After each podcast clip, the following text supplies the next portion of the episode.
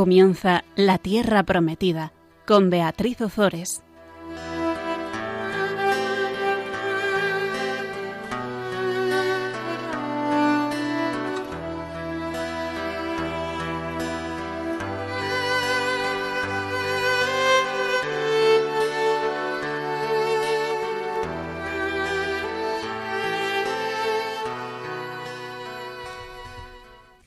Buenas tardes, queridos oyentes de Radio María. Aquí estamos un miércoles más con todos vosotros compartiendo la palabra de Dios.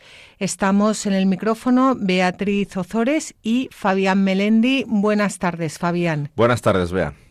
Vamos para allá. Comenzamos rezando un Ave María. Dios te salve María, llena eres de gracia, el Señor es contigo, bendita tú eres entre todas las mujeres y bendito es el fruto de tu vientre Jesús. Santa María, Madre de Dios, ruega por nosotros pecadores, ahora y en la hora de nuestra muerte. Amén. Gloria al Padre, al Hijo y al Espíritu Santo. Como era en el principio, ahora y siempre, por los siglos de los siglos. Amén. Amén. Bueno, pues en el programa pasado veíamos cómo eh, David, antes de morir, dejaba un testamento, una serie de instrucciones a su hijo Salomón y veíamos también cómo eh, pues moría, moría David. Cuando se acerca el día de su muerte, que lo que hace David, como hemos dicho, al igual que otras grandes figuras bíblicas, es que deja su testamento. El testamento de David comentábamos que tiene dos partes bien diferenciadas. Una, la religiosa teológica y otra, la política circunstancial.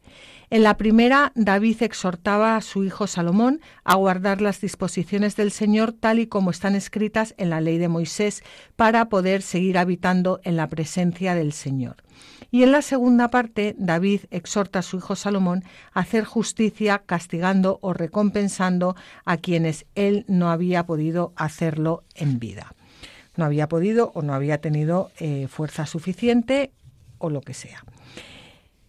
Entonces, hoy vamos a comenzar, bueno, hoy vamos a dedicar este programa a, eh, pues a, lo que es la consolidación del, reino de, de Salomón que comienza eliminando a cuatro enemigos internos.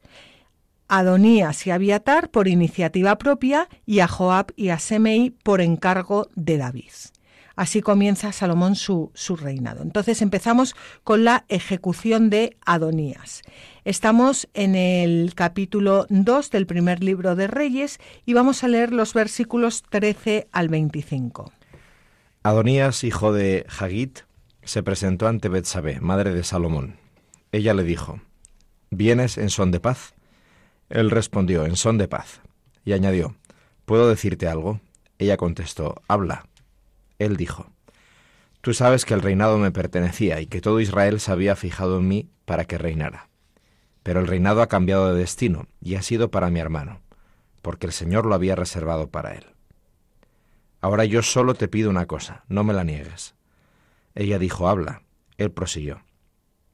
Pídele por favor al rey Salomón que me dé como esposa a Abisag, la sunamita, pues a ti no te lo negará. Contestó Betsabé, está bien, yo hablaré al rey en tu favor. Betsabé se presentó al rey Salomón para hablarle en favor de Adonías. Al verla el rey se levantó, se inclinó ante ella y se sentó sobre su trono. Hizo poner otro trono para la madre del rey y ésta se sentó a su derecha. Bueno, pues vemos cómo em, Adonías se presenta ante Betsabé, la madre de Salomón. Aquí vemos cómo Betsabé, bueno, aquí y, en otros pasajes, es figura de la Virgen María, cómo se llega a nuestro Señor Jesucristo eh, mucho más rápido a través de la Virgen eh, María y cómo nuestro Señor Jesucristo también nos concede, en este caso, eh, Salomón no lo va a hacer a través de su madre, pero nuestro Señor Jesucristo nos concede las gracias a través de su, de su madre.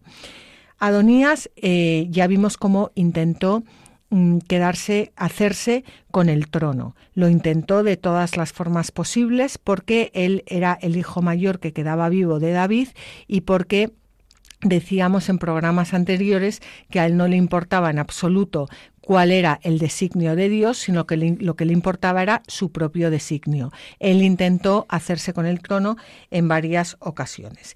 ¿Qué hace ahora? Que es su, su la, la, forma de actuar de una persona que no tiene en cuenta los planes de Dios y que, y que el mundo gira a su alrededor. Se presenta ante Betsabé con con un victimismo introductorio para después pedir algo. Primero, eh, que esto es algo como muy común, se hace la víctima. Tú sabes que el reinado me pertenecía y que todo Israel se había fijado en mí para que reinara. Todo Israel, pero claro, menos, menos Dios. Pero el reinado ha cambiado de destino y ha sido para mi hermano porque el Señor lo había reservado para él. O sea, pobrecito yo, y ahora te voy a pedir una cosa con lo que yo he sufrido que tú no me puedes negar. Y él pide, y no, no, lo hace, a, no se lo pide a Salomón directamente porque sabe que Salomón no se lo va a conceder, pide em, que, que, Salomón le permita eh, tomar como esposa a Bisac. ¿Qué le pasa a Bisac? Que Abisac pertenecía al harén del rey David, y las viudas del rey no podían contraer segundo matrimonio después de muerto su marido, por lo cual él no podía, no podía tomar, eh, no podía tomar como esposa a Abisac. Está pidiendo algo que él sabe perfectamente que no es posible. Él sigue maquinando para hacerse con el trono. Betsabé, pues pues no mm, entra en le, da pena porque efectivamente pues a lo mejor el, eh, el, trono tenía que haber sido para él pobrecito pues por lo menos que se quede con una esposa de mm, que, que, coja a por esposa. Pero Salomón sabe perfectamente que él lo que está intentando es em, es eh, hacerse con el, con el trono el autor sagrado aquí también lo que está haciendo es resaltar el papel de la reina madre. Dice que Betsabé se presenta ante Salomón y que eh, Salomón al verla se levanta y se inclina ante ella y se, y se sienta sobre eh, su trono. Estamos hablando de una época en que la mujer no contaba, o sea, la mujer no era una persona para que el rey Salomón, eh, un rey que había emparentado con Faraón, con el rey de Egipto, se levantara ante una mujer y, se inclinara hacia ella. O sea, esto es una clara, el, el autor sagrado lo, lo, resalta y es una clara prefiguración, es una figura clarísima de, de, la, de la Virgen María. Porque Betsabé va a influir en las decisiones eh, del rey, que a su vez siente una veneración enorme por ella. Y ya digo, no era una época en que esto sucediese con las mujeres. Em, también decir de, aquí que, que María eh, es la medianera de todas las gracias, porque igual que Jesucristo quiso eh, nacer de una mujer, también quiere contar con ella para, para, pues para darnos aquellas cosas eh, que, le pedimos. Y ella intercede por nosotros constantemente. No sé si tú quieres comentar algo, Fabián, antes de, pasar a este comentario tan bonito de San Amadeo de, de Lausana. Bueno, no, pero simplemente acordarnos cuando, por ejemplo, en el texto de Lucas, de la visita de María a Isabel, esa expresión que utiliza Isabel, pero ¿quién soy yo para que me visite la madre de mi Señor? No es Mm, hay una lectura que es verdadera, ¿no? Pero no es la madre de Jesús, que es mi Señor porque Jesús es Dios, sino la madre de mi Señor es una expresión, una expresión que se refiere a la madre del rey.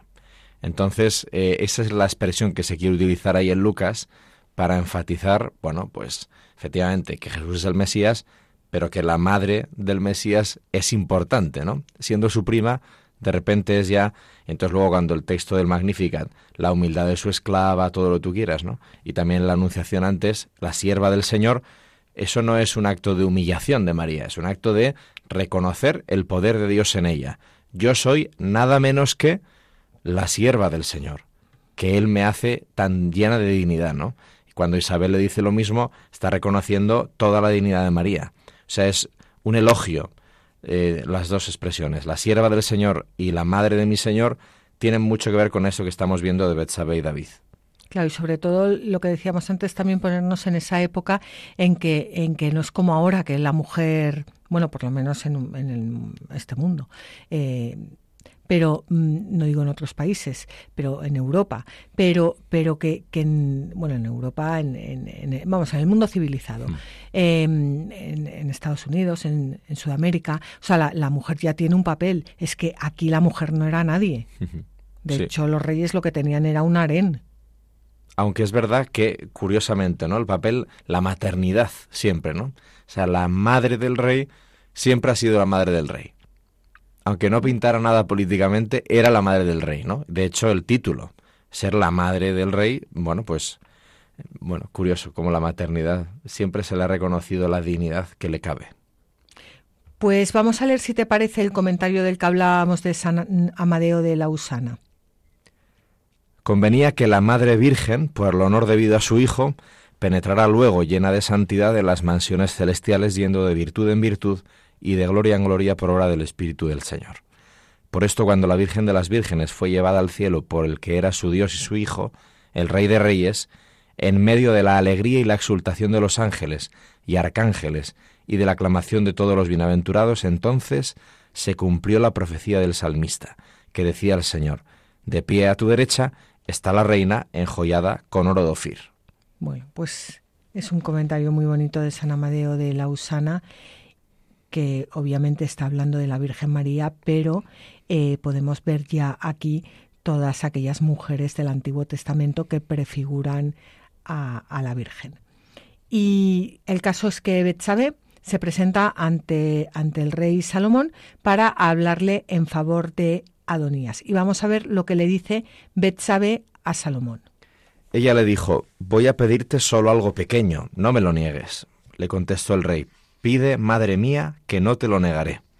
Ella dijo, que Abisag, la sunamita, sea dada como esposa a tu hermano Adonías. Respondió el rey Salomón a su madre, ¿por qué pides tú a Abisag la sunamita para Adonías? Pide ya para él el reinado, pues él es mi hermano mayor y tiene de su parte al sacerdote Abiatar y a Joab, hijo de Seruyá. Entonces el rey Salomón juró por el Señor diciendo, que Dios me haga esto y aquello me añada, pues Adonías ha pronunciado tales palabras contra su vida. Ahora vive el Señor que me ha confirmado, me ha hecho sentar sobre el trono de mi padre David y me ha edificado una casa como había prometido, que hoy morirá Adonías. Y el rey Salomón mandó a Benaías, hijo de Jehoiada, que lo matase, y murió. Bueno, pues Salomón sabe que en la petición de Adonías se encierra una encubierta pretensión al trono y lo que hace es pronunciar inmediatamente su sentencia eh, de muerte. Vamos a ver. Aquí es, es algo. Em, es, eh, eh, tiene, es algo importante porque Adonías ya intentó usurpar antes el trono. ¿Y qué hace Salomón? Salomón con esa sabiduría que tiene y esa prudencia, está esperando el momento adecuado, porque sabe que se tiene que quitar a Adonías de en medio, está esperando el momento adecuado para hacerlo y que sea el propio Adonías quien firme su sentencia de muerte. Según una costumbre oriental, el que toma a la mujer del rey muerto manifiesta que es su, su, su sucesor. Y y, entonces él está en estos momentos firmando su sentencia de muerte. Está intentando usurparle el trono a Salomón. Por lo cual, em, lo, que, lo que hace Salomón hoy en día, por supuesto, es difícil de entender y por supuesto nadie tiene que quitarle la vida a nadie, pero estamos en el Antiguo Testamento, estamos eh, tratando de un rey que tiene que luchar para mantener su reino, que a la vez eh, forma parte de los designios de Dios porque anuncia un reino mucho más grande que es el reino de nuestro Señor Jesucristo. Por eso, Teodoreto de Ciro comenta que a Salomón no se le puede culpar de la muerte de su hermano Adonías, porque se comportó de acuerdo con las normas políticas que seguían los reyes. Esas normas políticas que seguían los reyes en aquel entonces no son las normas políticas por las que se tienen que regir los reyes hoy en día. Por eso hay que distinguir muy bien lo que eh, está escrito para toda la eternidad y lo que está escrito para un reinado concreto en un momento concreto. Vamos a, leer el comentario de Teodoreto de Ciro. Algunos reprendieron a Salomón por haber matado a su hermano. Las formas de vida de los hombres son distintas. En efecto, algunos practican la más alta filosofía, otros la virtud llamada política o civil, otros administran el reino o el imperio. Por eso conviene juzgar a cada uno conforme a la forma de vida que tiene. Así pues, no hay que exigir a Salomón una vida de profeta ni de apóstol, sino la de los reyes. Él sabía que Adonías deseaba tener el mando supremo. Por eso cuando lo atacó por primera vez, lo perdonó, prometiéndole que estaría seguro si se comportaba con modestia. Pero después de solicitar ser aliado de su padre, Salomón no se lo concedió porque Adonías abría el camino para la tiranía. Por esto Salomón ordenó matarlo, para mantener la tranquilidad del reino. Claro, es importante que, quede constancia de que Salomón ya le había dado una oportunidad. Y ya le dijo, cuando se refugió, cuando se, se acogió a los cuernos del altar, ya le dijo, si eres inocente, no te pasará nada. Pero es Adonías el que insiste. el que insiste porque, porque es que es que no lo puede remediar. ¿Ves? Por eso por eso, cuando veníamos ya en los otros programas ¿no? anteriores hablando de esto, o sea, uno puede reiteradamente pretender sacarse, salir con la suya, ¿no? Y no ir a la de Dios. Entonces, eh, Adonías sabía todo esto. Adonías sabía que la mujer del rey difunto, si te casas con ella, es que tú te consideras sucesor legítimo. Sabía que, sabía que las reinas, o sea, las mujeres de los reyes, perdón, no debían volver a esposarse, precisamente por esto, para no dar a pie a confusión de sucesores múltiples, ¿no? ya que había más de una mujer del rey, etcétera. Entonces, esto todo genera inestabilidad para el reinado, y lo que se pretende es la estabilidad del reino. Salomón, podemos decir, ¿no? Lo que está haciendo es velar por, por el bien del reino, que es lo que le ha pedido el Señor. Exactamente. Es que es importante meternos en los textos y comentarlos y ver, porque si no nos quedamos en que Salomón mató a su hermano mayor, punto y pelota. Yo no leo el Antiguo Testamento porque es un horror, porque qué rey mata a su hermano. O sea, esto, esto tiene todo una razón de ser y tiene toda una lógica y además es todo una enseñanza para que nosotros podamos acoger en nuestro corazón al Rey de Reyes. Y, y dos cosas. La primera, efectivamente, la vida, la historia pues sí, claro, como la de todas las otras jerarquías y, mm, y mm, ¿cómo se llama esto? Cuando una secuencia de reyes tiene un nombre esto. Dinastías. Dinastías, etcétera, ¿no? Claro que sí, que hay luchas, que hay conflictos, que hay enfrentamientos por el poder, etcétera, claro. Pero primero, no estamos enfrentándonos a un texto de mitología, porque los textos griegos, latinos, celtas, eh, vikingos, todas estas egipcios, todas estas tradiciones, ¿no? Que tienen sus mitologías y sus dioses y semidioses que luchan por el poder, etcétera. Claro, podríamos compararlas con esto. Nada que ver. Porque lo que tiene delante uno cuando lee el Antiguo Testamento no es un mito, aunque puedan utilizar símbolos mitológicos. Cuando estamos delante del Antiguo Testamento, nosotros estamos delante de una historia. O sea, nuestra fe no se basa en mitos, podemos tener algún símbolo mitológico para explicarnos, pero nuestra fe se basa en hechos, en historia, interpretada a la luz de la fe, de acuerdo, pero no, no se inventan. O sea, David existe, David existió, Salomón existió, Betsabé existió, Esaúl existió. Quiero decir, es una historia real la que nos lleva hasta el día de hoy, en la que fundamentalmente la pieza clave se llama Jesucristo, que es alguien que existió históricamente y que más allá de la historia, pero en la historia, ha resucitado, que es el dato histórico más anormal que existe, que alguien resucite. Eso no se ha producido nunca, salvo en el caso de Jesucristo. Y gracias a él, ahí nace nuestra fe y nuestra esperanza en la resurrección propia, ¿no? nuestra resurrección se basa en la suya. Vale, pero esto no es un mito. O sea, que Cristo resucitó no es un mito, es un hecho, que lleva a tener la esperanza de nuestra fe y de la vida eterna, etcétera. Entonces, esto es muy importante. No son historietas de personajes, a ver si sacamos alguna lectura sabia como se puede sacar de la mitología. No, no. Estamos hablando de cosas reales. Nuestra fe no es ideas, nuestra fe son hechos. Y esto lo podemos aplicar a nuestra vida real, ¿eh? Nuestra fe no son opiniones de cómo va la vida, no, no. Nuestra fe se basa en lo que nos pasa. Y si no buscamos lo que nos pasa, no encontraremos la fe auténtica porque Dios está en la realidad y no en la imaginación, fundamentalmente.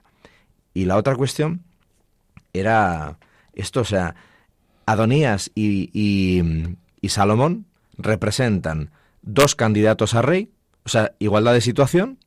Lo que pasa es que Adonías se empeña en salirse con la suya y Salomón está obedeciendo la voluntad de Dios.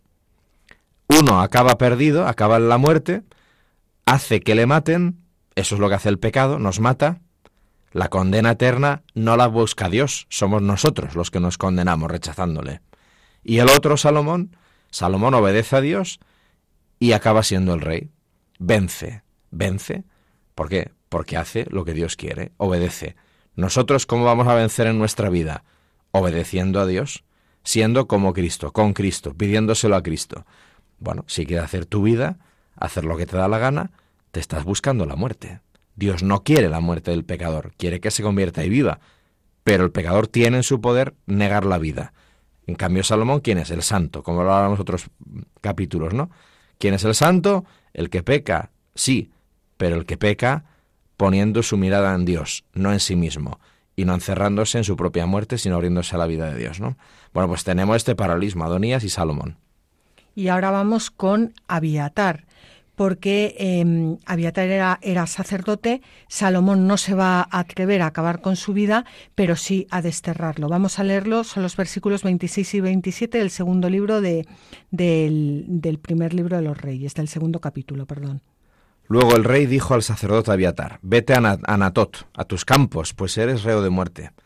No te voy a matar hoy porque llevaste el arca del Señor Dios delante de mi padre David y porque colaboraste en todo lo que mi padre emprendió. Salomón privó a Abiatar del sacerdocio del Señor, cumpliendo así las palabras del Señor pronunciadas sobre la casa de Elí en Silo. Bueno, para Salomón el sacerdote Abiatar era reo de muerte porque había apoyado la pretendida ascensión al trono de Adonías, pero por ser una persona sagrada solo le castiga con el, con el destierro. Ananot era una pequeña aldea al noroeste de Jerusalén donde continuó la línea sacerdotal de Leví, mientras que en Jerusalén quedó la de Sadoc. De Ananot procederá más tarde el profeta Jeremías. Y en el conjunto de la, de la narración deuterocanónica de, la historia, el destierro de Abiatar se debe a los pecados de los hijos de Eli. Tendríamos que volver para atrás, ya lo comentamos en estos pro programas, en, lo comentamos en el primer libro de Samuel, en el capítulo 2 cuando leíamos los versículos 27 al 36 y en el capítulo 3 cuando leíamos los versículos 11 al 14. Así que eh, ahí no, no, vamos a entrar ahora, pero eh, Salomón inconscientemente ha sido el ejecutor de una decisión mm, divina, como eh, decíamos hace poco, hace nada, que lo habían sido el profeta Natán y Betsabé. Vamos a, mm, hacer un pequeño descanso y, y continuamos.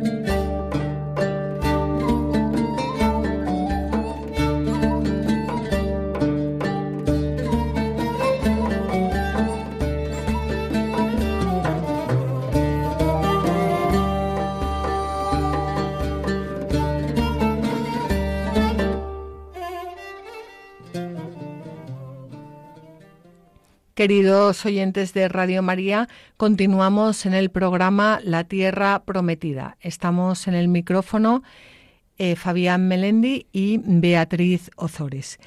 Estábamos hablando de cómo mm, Salomón comienza su, eh, su reinado y lo comienza eliminando a cuatro enemigos internos, a Adonías y a Abiatar, que acabamos de comentarlo, y ahora vamos a comentar cómo acaba con Joab y Semei. Los dos primeros eran por iniciativa propia, Joab y Semei eran por encargo de David, de su padre David, antes de, morir. Empezamos ahora con la comenzamos con la eh, ejecución de Joab. Vamos a leer los versículos 28 al 30 del capítulo 2 del primer libro de los Reyes. Las noticias llegaron a Joab, que había seguido el partido de Adonías, aunque no había seguido el de Absalón. Joab huyó a la tienda del Señor y se agarró a los cuernos del altar. Le comunicaron al rey Salomón que Joab había huido a la tienda del Señor y estaba junto al altar. Entonces Salomón envió a Beanías, hijo de Jehoiada, diciéndole, Vete a matarlo. Benaías entró a la tienda del Señor y dijo a Joab, Lo ordena el rey, sal. Él respondió, No saldré moriré aquí mismo. Benanías volvió con el asunto al rey refiriéndole lo que Joab había dicho y lo que le había contestado. Bueno, esto es muy interesante porque Benanías le, le dice que no piensa salir, que no piensa salir y que morirá ahí mismo. Y fíjate lo que tiene en mente este tal em, Joab. Joab.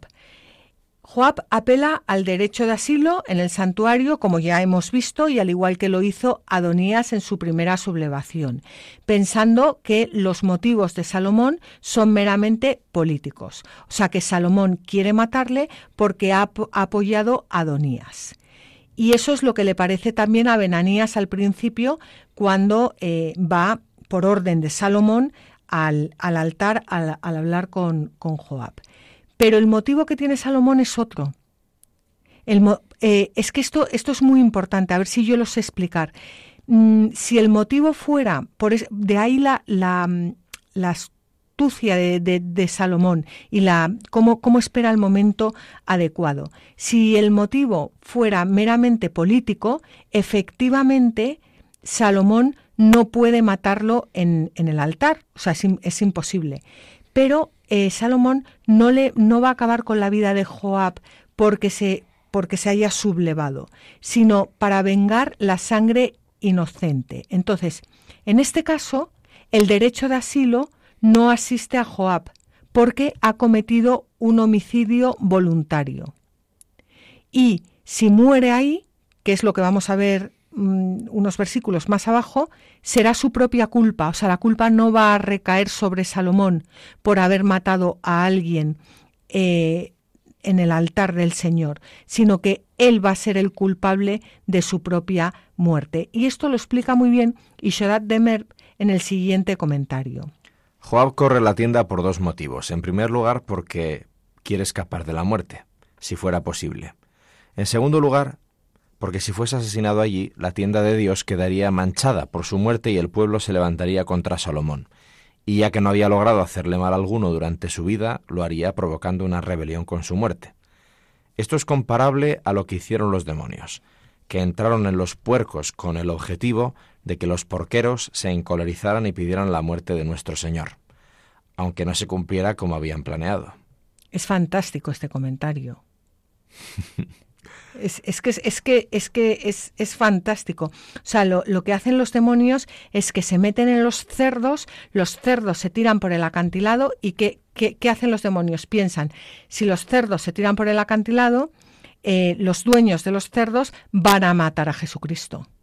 Exacto. Lo que nosotros no hemos podido hacer, claro, van a despeñarle a él, porque les ha eh, ha hecho que les ha arruinado la vida. Pues aquí es igual, o sea, lo que, lo que hace Joab es, vale, yo moriré, pero se van a cargar a Salomón, porque ha matado a una persona que ha pedido asilo en, un asilo sagrado.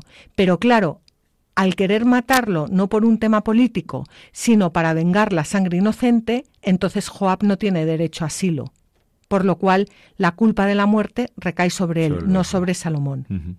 Es interesantísimo esto. Sí, y no teniendo ningún derecho aparente Jesús, sin embargo, no era su hora y no lo pudieron matar. Jesús no tenía excusa, quiero decir. Eh, Salomón sí. Y sin embargo, no era la hora. Y Jesús, aunque le dijeron, por favor, vete de aquí, gracias, y se fue, pero no lo despeñaron. No lo despeñaron, que era lo que querían los demonios. Exacto. Que lo despeñaran.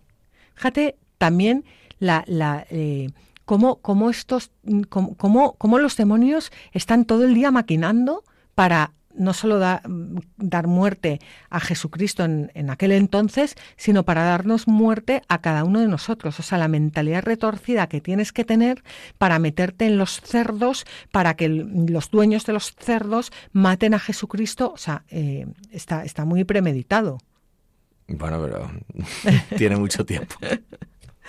bueno, en cualquier caso, no era lícito dar muerte en el interior mismo del recinto sagrado, como ya hemos dicho, y por eso Salomón hace recaer la culpa de ello sobre el mismo Joab, porque por haber cometido homicidio voluntario no tiene derecho a asilo en el santuario. Y es el mismo el que no quiere salir del santuario y por tanto el que decide voluntariamente morir ahí mismo, por lo cual la culpa es de Joab y no de Salomón. Vamos a leer los versículos 28 al 35 del capítulo 2 del primer libro de Reyes. El rey le respondió, Haz tal como él ha dicho, mátalo y entiérralo. Así quitarás de mí y de la casa de mi padre el peso de la sangre inocente que derramó Joab. El Señor hará recaer sobre su cabeza la sangre de dos hombres más justos y mejores que él, la de Abner, hijo de Ner, jefe del ejército de Israel, y la de Amasá, hijo de Yeter, jefe del ejército de Judá. Sangre que él derramó matándolos a espada sin que lo supiera mi padre David. Que la sangre de estos recaiga para siempre sobre la cabeza de Joab y sobre la cabeza de sus descendientes, y que haya paz eternamente para David, su descendencia, su casa y su trono de parte del Señor. Benaías, hijo de Jehoiada, subió y le hirió de muerte. Lo enterraron en su casa en el desierto el rey puso en su lugar al frente del ejército a Benaías, hijo de Jehoiada, y al sacerdote Sadoc lo puso en lugar de Abiatar. Bueno, pues ya lo hemos visto, que Joab representaba una amenaza para, para Salomón desde las fuerzas del ejército y no duda en eliminarlo. Eh, cumpliendo a la vez el encargo de su padre David, que sabía perfectamente que tenía que eliminarlo él personalmente y no lo hizo. Bien fuera porque no se atrevió, bien fuera por falta de tiempo, bien fuera por lo que fuera, pero eh, hizo lo que tenía que haber hecho su padre David. Y comentábamos en otros programas, y yo no, quiero dejar de comentarlo porque es muy importante traer todos estos textos a la vida actual de cada uno, cómo nosotros, cuando aceptamos a Jesucristo como Rey de nuestro corazón y de nuestras vidas, es importante que vayamos quitando de en medio todos aquellos obstáculos que nos impiden o que ponen trabas a que Jesucristo reine en nuestras casas, en nuestros hogares y sobre todo en nuestro corazón. Eso yo creo que es un poco lo que nos quiere, lo que nos, nos quiere eh, decir el texto. No sé si tú quieres añadir algo más, Fabián. Mm, la verdad es que no, pero solo una cosa, la cuestión de la rectitud de intención o de la pureza de corazón, que es lo que estabas hablando tú ahora también. O sea, mm, Dios es comprensivo y, saca trigo y no se fija tanto en la cizaña, pero mm, cuánto nos aventajaría, cuánto mejor, más felices seríamos si fuéramos capaces de actuar con limpieza de corazón. No solo que aparentemente hacemos el bien, sino que realmente lo que buscáramos en nuestras decisiones fuera hacer el bien, sin más beneficios que el propio hecho de hacer el bien, es decir, sin buscar intereses particulares egoístas, ¿no? Mm, esto que estabas diciendo tú de limpiar, bueno, pues eso, Ojalá tuviéramos la sencillez de corazón de hacer la voluntad de Dios sin buscar otros intereses y sin intentar salvar la ropa a la vez que nos bañamos, ¿no? Sino que si nos toca bañar no nos bañemos, si nos toca guardar la ropa no la guardemos, pero que no queramos sacar partida de lo que se supone que es la voluntad de Dios. Claro, lo que pasa es que para, para llevar esto a cabo eh, es muy importante tener una vida de oración. Bueno, y yo, desde luego, para mí, importantísimo conocer la palabra de Dios, porque aquí te va, te, te va guiando. Pero bueno, tener una vida de oración, porque si no, al final... Mm, no distingues las churras de las merinas, efectivamente. bueno, pues ya nos hemos cargado a Adonías, hemos desterrado a Abiatar, hemos ejecutado a Joab y nos queda Semei. Recordemos que Adonías y Abiatar era por iniciativa propia del rey Salomón, porque se da cuenta que no los puede tener junto a él, y Joab y Semei era por encargo de su padre David. Bueno, pues vamos ahora con Semei, que es el que, el que nos queda. Eh, vamos a leer los versículos 36 al 40 del capítulo 2 del primer libro de los reyes. El rey mandó llamar a Semei y le dijo, Construyete una casa en Jerusalén y establecete allí pero no salgas a ninguna parte, porque el día que salgas y cruces el torrente Cedrón, ten por seguro que morirás. Tu sangre recaerá sobre, su, sobre tu cabeza. Respondió Semei al rey, Está bien, tal como ha ordenado mi señor el rey, así hará tu siervo. Semei habitó mucho tiempo en Jerusalén. Pero después de tres años sucedió que dos siervos de Semei huyeron a donde estaba Aquís, hijo de Maacá, rey de Gat, y se lo comunicaron a Semei. Mira, tus siervos están en Gat. Semei se levantó, aparejó su asno y marchó a Gat, donde estaba Aquis, para buscar a sus siervos. Semei fue y trajo sus siervos de Gat. Bueno, pues con la reclusión de Semei en Jerusalén, Salomón lo que pudo mm, querer fue cortar los contactos de aquel con la casa de, Saúl a la, a la que pertenecía, para que no alentase posibles revueltas como eh, las que ya había alentado. Eh, yo lo que eh, aquí veo dos cosas antes de seguir con la historia de SMI y es que en el caso de, de Adonías, del hermano mayor de Salomón, Salomón ve perfectamente que tiene que acabar con, con Adonías, que tiene que ejecutar a Adonías. Eh, o sea, está claro. Y en el caso de Abiatar lo destierra. Esos eran eh, las dos personas que se quitó de en medio por iniciativa propia. Pero en el caso de Joab y de Semei, como vamos a ver ahora, eh, no toma él la decisión. Él está cumpliendo un encargo que le ha hecho su padre David. Y lo que hace es que sean ellos mismos los que em, hagan que la muerte recaiga sobre ellos. En el caso de, Joab, eh, por, por, vengar la, la, muerte inocente, eh, la muerte, eh, o sea, está vengando la muerte inocente, pero la culpa, la culpa recae directamente sobre Joab. Y yo creo que Salomón lo hizo así para que, para que no para que no pudiera recaer nada de culpa sobre su, su, padre David después del encargo que le había hecho. Y en el caso de Semei vamos a ver cómo Salomón lo mismo, espera a que sea el propio Semei el que rompa el juramento que, que ha hecho para que se haga merecedor de la muerte. Y tampoco recaiga su muerte sobre David. A mí me recuerda esto a lo que dice el Evangelio, ¿no? Dice Jesús, entonces quedará claro la intención de muchos corazones. Pues eso, o sea, al final, eh, al final todo canta. Y si cantas bien se oye fenomenal y si cantas mal, pues, pues es aquí un terrible tormento de oír. Pues eso, que al final las Salomón, antes de, de, que canten y matarlos, espera que canten. Exacto. Eso. O sea que al final el árbol bueno da frutos buenos y el malo da malos. Y entonces, esperando, esperando, es cuando al final se nota, se ve, cuando alguien pues es de una pieza o cuando alguien en el fondo es un aprovechado, ¿no? Que es un poco también lo que hace nuestro Señor Jesucristo con nosotros cuando habla también del trigo y la cizaña. Espera que crezcan y luego... Mm, sí, simplemente nos toca elegir no, no corta desde el principio, sino que el Señor es paciente.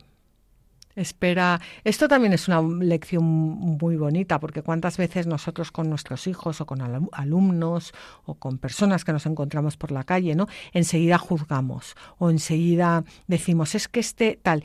Y no, el Señor espera al final de nuestras vidas, no tiene ninguna prisa Nos da toda la vida que nos queda por delante para arrepentirnos, para ponernos en nuestro sitio, para pedir perdón. El, el juicio lo hace, pero lo hace al final de nuestra vida. Menos mal. Pues sí. Para nosotros nos gusta la rapidez. Sí, sobre todo si es para condenar, ¿no? Desgraciadamente. Bueno, vamos a seguir con la historia de Semei. Vamos a leer los versículos 41 al 46. Cuando le comunicaron a Salomón que Semei había ido de Jerusalén a Gat y que había vuelto, el rey mandó llamar a Semei y le dijo: No te juré por el Señor y te advertí el día que salgas y vayas a alguna parte, ten por seguro que vas de morir. Y tú no me contestaste, está bien, entendido. ¿Por qué entonces no has guardado el juramento ante el Señor y el mandato que te impuse? Y siguió diciendo el rey a Semei, Tú sabías todo el mal que hacías a mi padre David, pues tu corazón era consciente. Ahora el Señor hace recaer tu maldad sobre tu cabeza, mientras que el rey Salomón es bendecido y el trono de David permanecerá firme ante el Señor por los siglos. El rey dio órdenes a Benaías, hijo de Jehoiada, que salió y le hirió de muerte. Y la realeza quedó reafirmada en manos de Salomón. Bueno, pues Aquí lo tenemos. El mismo Semei aparece como el responsable de su propia muerte por no guardar el, juramento del, del Señor. Esto, esto es clavado, o sea, si, si nos fijamos, tiene cantidad de referencias ¿no? implícitas. nos suena muchísimo al diálogo de Yahvé con Adán y Eva después de morder la manzana, porque has comido del árbol que es prohibido comer, tal y luego eh, nos recuerda mucho también al diálogo que mantienen Epulón y el pobre Lázaro en la parábola de Jesús, ¿no? Eh, bueno, pues dice aquí, mientras que el rey Salomón es bendecido y el trono de David permanecerá para siempre, ¿no? Ahora el Señor hace recaer sobre ti tu maldad. Entonces, como lo de tú en la vida disfrutaste y te pegaste comilonas y tal, y el pobre Lázaro pues le lamían las llagas los perros, pues, pues ahora eh, se manifiesta finalmente pues qué ha elegido cada uno en la vida. O sea que son textos que nos hacen constante referencia a nuestra propia decisión en la vida. Nosotros nos estamos jugando, y es terrible esto, ¿no? Pero bueno, a la vez, a la vez es la grandeza de la vida en la tierra.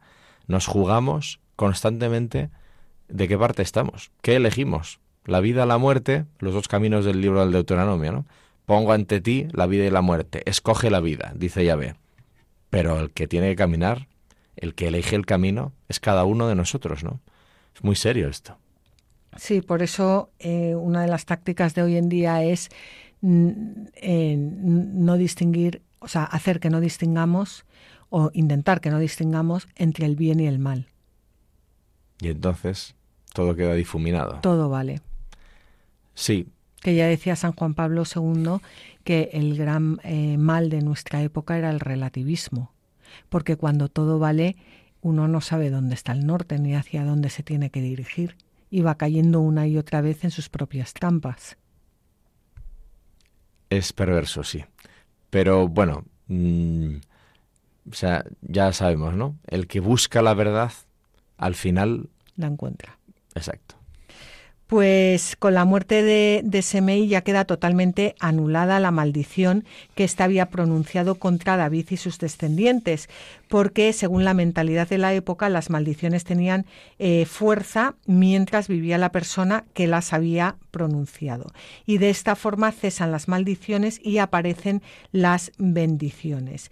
Eh, habíamos comentado ya en el, en el programa en el que hablábamos de cómo David se dirige a su hijo eh, Salomón y le pide que acabe con Semei, le pedía, sin odio alguno en el corazón, que acabara con la vida de Semei porque había blasfemado contra el ungido del Señor. Iba, el pecado de Semei iba mucho más allá de, de, bueno, de maldecir al, al, rey David. Estaba maldiciendo al ungido del Señor. Y esto también es una, es una lección para nuestras vidas, porque en, eh, muchas veces maldecimos y no estamos maldiciendo a una persona, estamos maldiciendo al ungido del Señor. Y los ungidos del Señor somos todas aquellas personas que estamos bautizadas. Y no nos damos cuenta y nos creemos que es gratuito maldecir a las personas.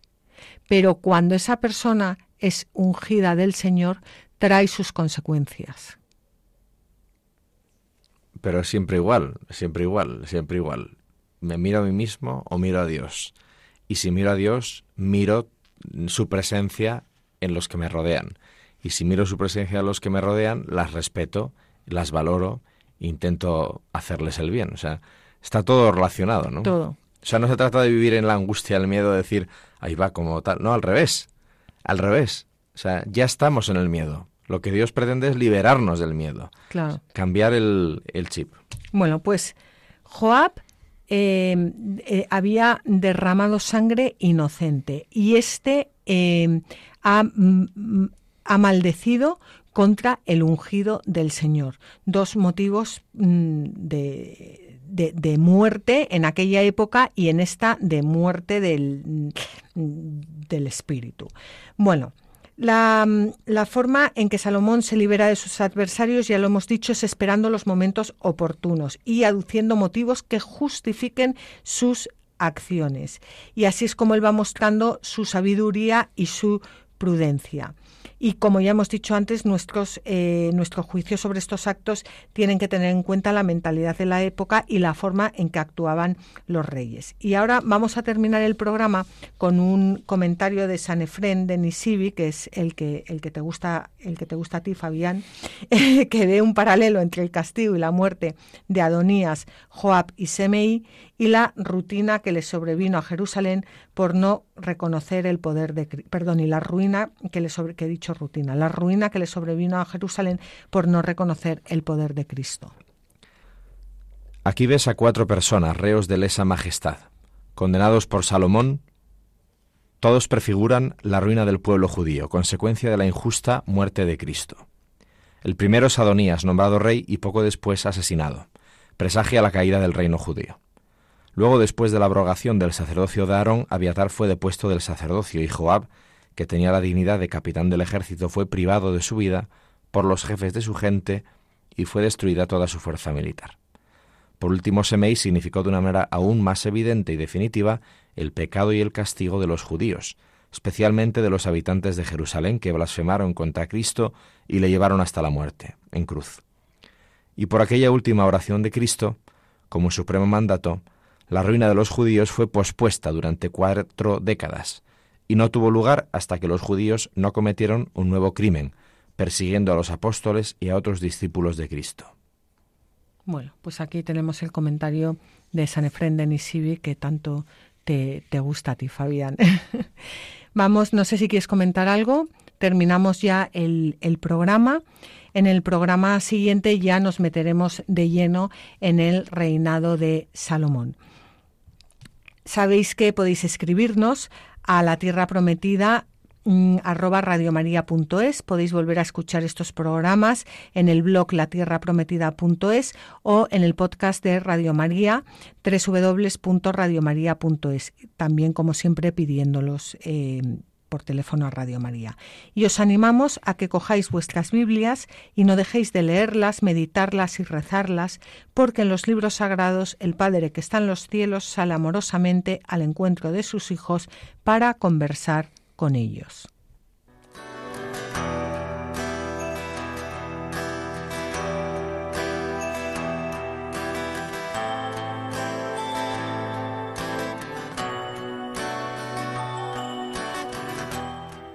Así concluye La Tierra Prometida con Beatriz Ozores.